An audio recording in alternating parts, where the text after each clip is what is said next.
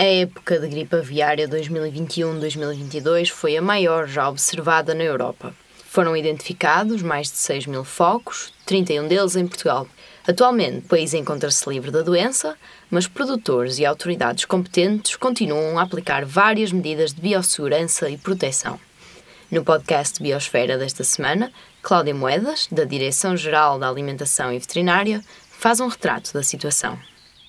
Para começar, ia-lhe pedir para fazer uma espécie de visão geral daqui da questão da, da gripe aviária, um, quase um okay. resumo, se for possível. Então, a, a gripe aviária é uma doença viral da, da lista A, é uma doença que quando aparece numa população avícola há medidas extremamente rigorosas que têm que ser implementadas, quer a, a, o abate de, das aves infectadas, quer medidas de restrição à volta num perímetro de 3 e de 10 quilómetros, onde vai haver restrição de movimentação, basicamente eh, nada pode entrar, nada pode sair. Essa situação eh, é importantíssima para eh, conter o vírus ali naquele local e não fazer um alastramento da doença que é uma doença que pode levar até 70%, 80% de mortalidade em 3, 4 dias num efetivo como este e que, eh, para além disso, quando, quando aparece num, num, numa população, uh, o país e a região e, e onde, onde o aviário está localizado e, e eventualmente até o país fica com restrições sanitárias para exportação e, e, nós em Portugal uma das áreas importantes da, da, da produção avícola é também a, a exportação e, e daí a importância por um lado económica, por outro lado sanitária desta doença. Para além do facto que este vírus, por vezes, eh, porque é muito mutagénico, por vezes pode eh, passar para o, também eh, os mamíferos e este vírus especificamente que tem passado por todo, por todo o mundo, várias, várias regiões, a Europa, mas não só, tem feito algumas infecções em mamíferos que, por enquanto, não há a situação de depois da passagem de mamífero para mamífero porque ao fazer isso, o vírus da gripe aviária, um dos problemas é o potencial de se tornar uma pandemia, porque imaginemos que há uma mutação em que o vírus passa para um humano e, e, se esse humano conseguir transmitir esse, o vírus da gripe aviária a outro humano, poderá transformar-se numa pandemia. Por enquanto não aconteceu e, e ainda bem. Uh, nós em Portugal uh, tivemos uh, pela primeira vez um foco de gripe aviária de alta patogenicidade em dezembro de 2021. Depois fomos tendo alguns focos, uns em aves selvagens, outros em produção, até setembro de 2022. Em todas as situações, ao ser detectado o, o, o foco, a DGAV tomou as medidas de abate, limpeza, desinfecção da, das explorações com vazio sanitário, etc. E tomamos medidas também restritivas da tal movimentação, criando a zona de vigilância e a zona de proteção, onde uh, nem aves, nem ovos, uh, nem o estrume, uh, nada pode circular uh, nessas, nessas zonas. A par com este recente, este recente aumento de casos na Europa, lá está, Portugal também registrou esses casos Exatamente. de, de H5N1. É uma coisa um pouco inédita para o nosso país, certo? Exatamente. Nós tivemos uma situação de gripe aviária já em 2008, 2007, 2008, gripe aviária de baixa patogenicidade.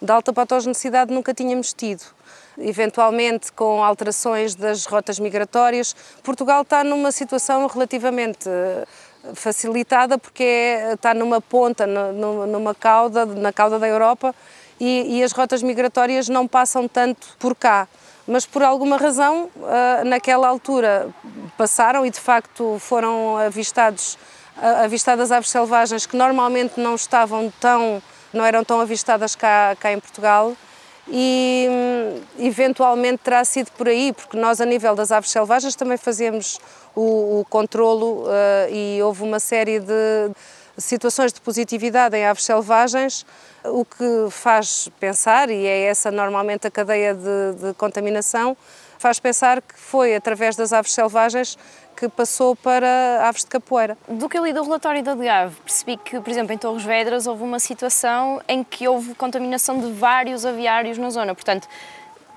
de que forma é que isso poderá. Há alguma ideia de como é que isso poderá ter acontecido? Ou seja, que, que veículos é que o vírus sim, pode ter sim, usado? Sim, sim, sim. Pois a transmissão, a, a primo-infecção, provavelmente terá sido de, de aves selvagens. E uh, as outras, nós cada vez que há uma situação de, de, gripe aviária fazemos o um inquérito epidemiológico para tentar exatamente perceber qual é que é a fonte da infecção que levou àquele foco. E nas situações uh, que aconteceram na, nessa área de Torres Vedras, a empresa é a mesma, mas os funcionários, por exemplo, não são. E, e há medidas de biossegurança, veículos, etc., que são separados, cada um para o seu aviário. Portanto, a, a, probabilidade de ter sido a transmissão de uma exploração para outra pode acontecer, mas é, não, é, não ficou completamente esclarecida.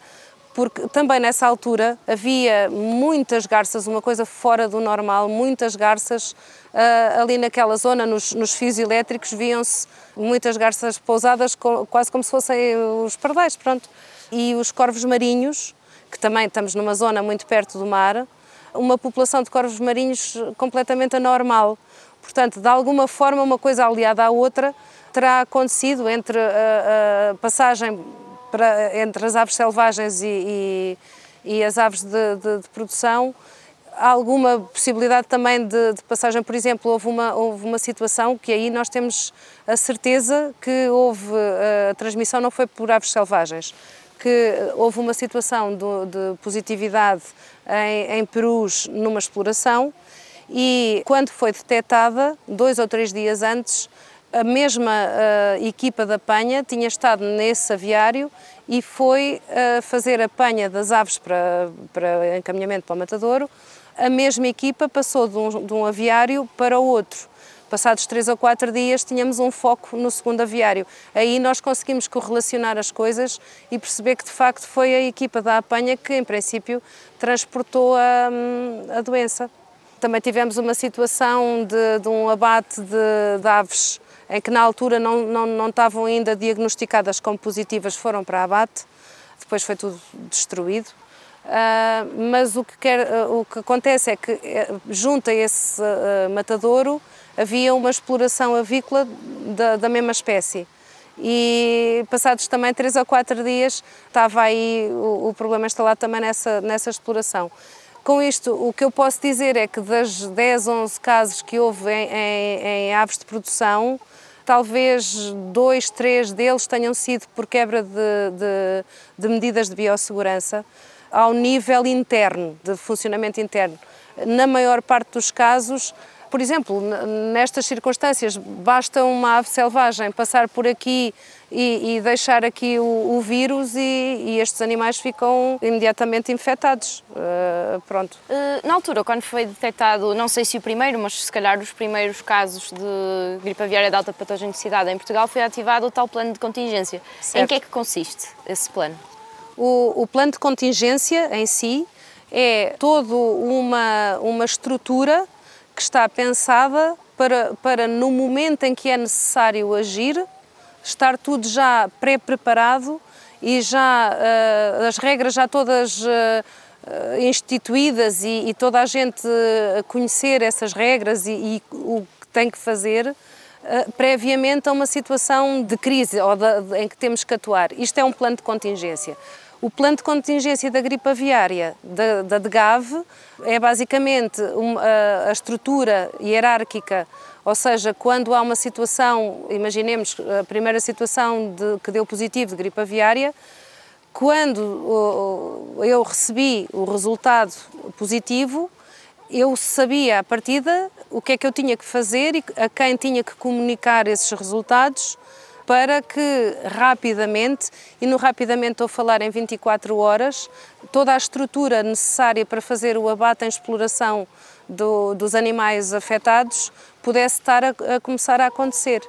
Basicamente, é, isto é um plano de contingência, é estar tudo preparado para Pode nunca ter que ser necessário, mas quando for necessário, todos sabemos o nosso papel e todos sabemos o que é que, o que, é que tem que ser feito. E uh, que medidas é que estão previstas nesse, okay. nesse plano? Uh, numa situação de, de positividade, há as medidas em exploração, que passam por restrição imediata, sequestro da exploração e o abate uh, de, de, todos os animais presentes na, na, na exploração o mais depressa possível, estamos a falar em, em poucas horas, 24 horas uh, ou menos, e acompanhamento de todas as operações de despovoamento, de limpeza, de desinfecção e, e, essa limpeza e desinfecção dura vários dias, porque há tempos de atuação.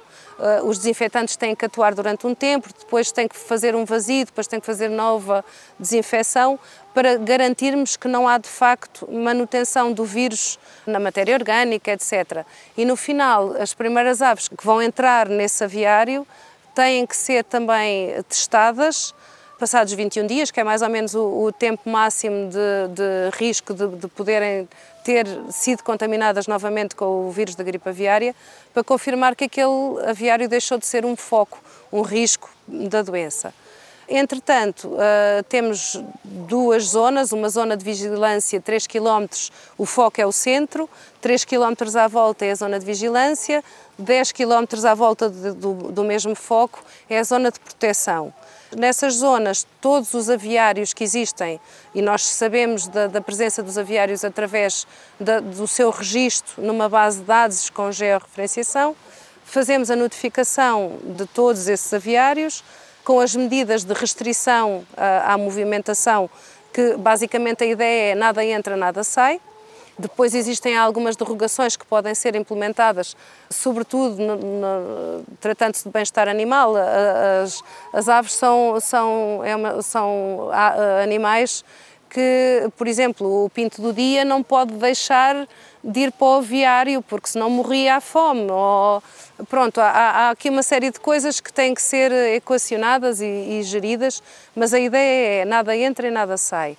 Nessas situações. Também há, há medidas de restrição às trocas intracomunitárias, há medidas de restrição às exportações, a, a, tal situação que, que, falei de que os países uh, terceiros, se houver uma região onde há gripe aviária, vão deixar de querer eh, os produtos que vêm de lá basicamente. Uhum. Uh, em relação às medidas de biossegurança, como filmámos há pouco e Sim. como vimos há pouco, o que é que é preciso fazer para se poder entrar num aviário e a saída, qualquer coisa, o que é que é necessário? Sim, sim. As medidas de biossegurança de uma exploração vão depender muito da própria estrutura da exploração, da forma como é o funcionamento da exploração. Existem algumas regras básicas e depois essas próprias regras têm que ser adaptadas à realidade de cada aviário. Começa pelo perímetro da exploração, que deve estar vedado, e as entradas para, para dentro de, dessa área que é a exploração têm que ser controladas através de um portão ou de uma forma uh, que, que, não permita a entrada nem de veículos nem de pessoas não autorizadas.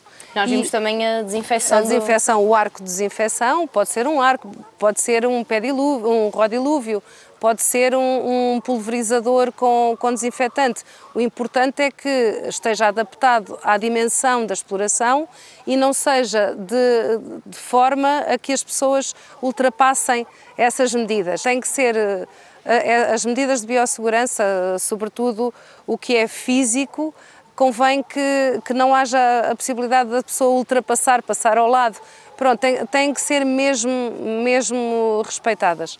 Eh, pronto, o perímetro da exploração, o arco de desinfecção, depois a entrada no, nos, nos pavilhões eh, com, eh, depende das situações. Há, há, explorações que têm um filtro sanitário, mesmo para as pessoas, logo à entrada do perímetro da exploração, e depois, quando sai desse filtro, já com um banho tomado, roupa própria da, da, da exploração, quando entra em cada pavilhão, só tem que desinfectar o calçado. Há outras explorações que não justificam medidas tão exigentes e que basta os fatos descartáveis, por exemplo. Uma medida muito importante, o registro dos visitantes porque, por exemplo, o tal exemplo que falei de que vieram de um aviário e passaram para outro, foi importante ter o registro que de facto aquelas pessoas tiveram noutro local para perceber que o L de ligação foi aquele ou eventualmente não deixar que, que as pessoas entrem se estiveram no aviário no mesmo dia ou no dia antes, sem que tenha eh, necessidade, por exemplo, de tomar banho. O banho e a muda de roupa também é uma, é uma medida de biossegurança Uh, importante. Depois, uh, a nível de desinfecção do, dos, do, dos pés, por exemplo. dentro desta questão da, da segurança, há algum tipo de testagem obrigatória ou regular? Sim, sim. A DGAV tem um plano de vigilância, que é o plano de vigilância da gripe aviária, que tem duas vertentes, a vertente da, da vigilância passiva e a vertente da vigilância ativa. A vigilância passiva é sempre que existe uma situação de suspeita, nós fazemos a colheita de material e, e levamos para, para a análise, ou seja, não está prevista uh, uma, um número de análises à partida, é aquilo que pode acontecer. Imagino que agora começava a haver aqui uma mortalidade exagerada, uma das possibilidades poderia ser gripe aviária, levávamos cadáveres e, e zaragatoas para, para, para testar. Ou as aves selvagens que aparecem doentes ou, ou mortas, isso é vigilância passiva. Depois existe um plano de vigilância ativa, que é colheita em populações que estão supostamente saudáveis, para fazer uma detecção o mais precoce possível da, da, da circulação do, do vírus. Uh, isto é importante porque uh, quanto mais depressa se fizer a, a, a detecção de um foco, mesmo antes que haja mortalidade, uh, porque nas primeiras 24 horas o vírus pode já estar a circular, mas ainda não há mortalidade. Se nós fizermos a, a detecção logo aí, é mais rápida a contenção de, desse, desse vírus e desse foco. A vigilância ativa atinge várias, é feita em várias espécies de produção, galinhas poedeiras, galinhas reprodutoras, patos, perus, codornizes, aves cinegéticas, onde principalmente vão, vão ser analisadas populações que têm acesso ao ar livre. Por exemplo, uma exploração como estas é analisada duas vezes por ano, exatamente porque as galinhas têm acesso ao, ao exterior. As aves cinegéticas também estão normalmente sempre no exterior, também acabam por ter que ser eh, analisadas. Uh, os patos, que são uma, espécies que em princípio não, eh, se tiverem uma, uma situação de positividade, não, não, não apresentam tantos sintomas, é importante que sejam analisados porque podem estar com a doença e não se notar. Pronto, e, e, basicamente é por aí que, que fazemos a, pesquisa. Apostar na, na testagem sim, também. Sim. Uh, voltando um pouco atrás, eu gostava de explorar a questão do abate, porque eu entendo como é que se fará o abate de 10, 20, 30, 100 galinhas, 32 mil, foi o que me tinha dito há bocado. Não sei quantas mil galinhas, um número tão elevado. Como é que se faz o abate destes animais, tendo em conta as medidas de segurança também? É assim, um, o, o, abate em exploração, do, do, quando é necessário fazer o abate de, de animais positivos, existe um, um regulamento comunitário que indica quais são as possibilidades de, de abate respeitando o bem-estar animal ou seja, o, o que se pretende é que os animais não, não, não sofram durante o processo e que o processo seja mais rápido possível. Existem várias formas de o fazer, cada uma adapta-se à dimensão da, da, da, exploração. Usamos maioritariamente dióxido de carbono uh, em câmaras, uh, em, em, espaços fechados, com dióxido de carbono uh, e os animais desmaiam e, e depois já não acordam. Basicamente. E esse é o método mais. É o que temos usado maioritariamente. Sim. Face à experiência curta que já tínhamos tido com a gripe aviária, estamos mais preparados desta vez e a nossa atuação também está a ser mais, mais célere e, e diferente, melhor, suponho. Sim.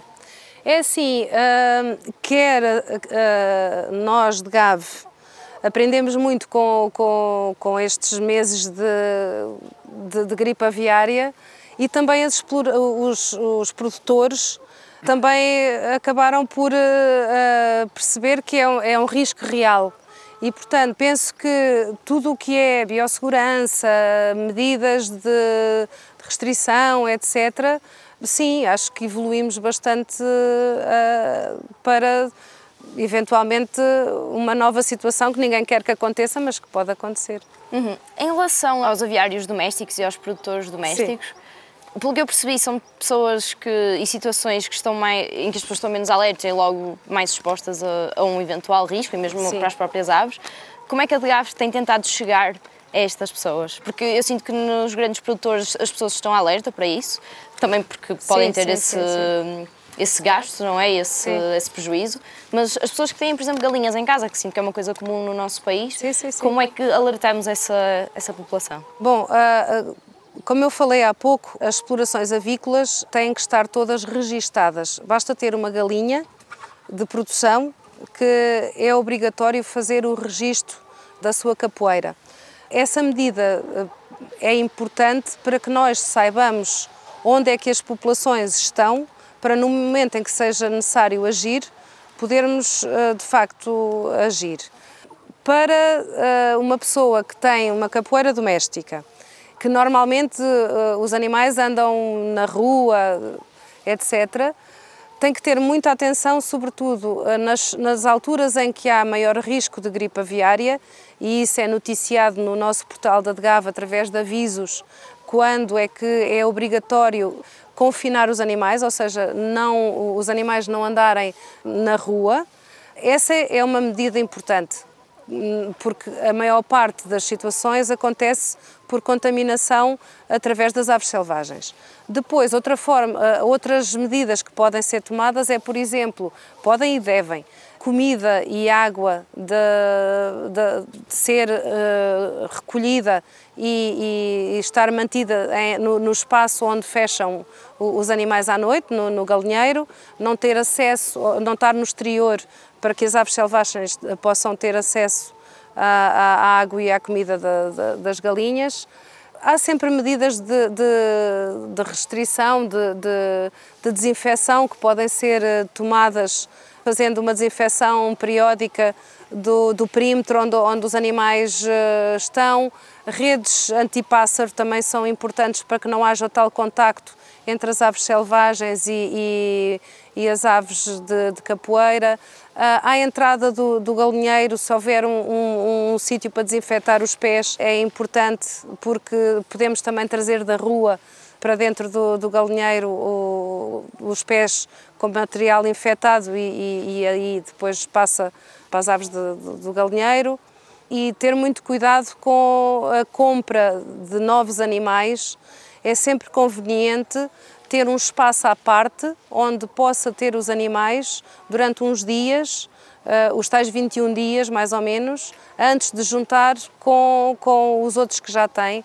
Isso é importante para a gripe aviária e para todas as doenças, porque os animais vêm de um outro microbismo e, e entram ali no, no, no, novo aviário e podem trazer com eles doenças e, e depois infectam os animais todos da, do aviário. Uh, voltando aqui atrás à questão do, dos grandes produtores, uh, segundo as contas que eu consegui fazer através do relatório do DIAV, foram abatidas quase 4, 478 mil aves neste período pandémico que tivemos, se é que eu posso chamar assim isto é significativo. Corrija-me se eu estiver errada, mas parece-me ser um, é um número que, que há de ter tido impacto no, claro que sim. nos produtores claro a, a nível económico e também noutras, noutras áreas. Sim, teve o, o, o número de animais eh, abatidos uh, foi extremamente uh, impactante para, para os produtores que tiveram que, que abater, ver os seus animais abatidos.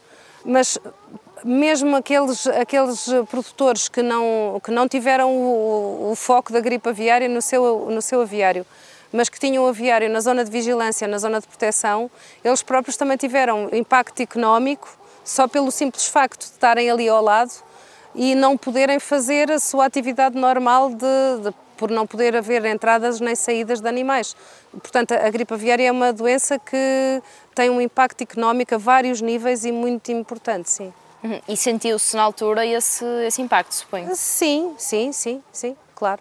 Uh, em relação aos mercados de aves vivas, eu não tenho a certeza se esta questão se põe muito em Portugal, mas tenho ideia que eles chegaram a ser proibidos na altura também. Uh, cada vez que há uma situação de gripe aviária de alta patogenicidade, nós emitimos um edital com uh, as medidas de restrição, quer da zona de vigilância e da zona de proteção, mas também, por vezes, até de, por exemplo, se, se a zona de proteção é, atinge mais do que um conselho, pode, podemos a, a, a, alargar essas medidas para toda a área do conselho, etc.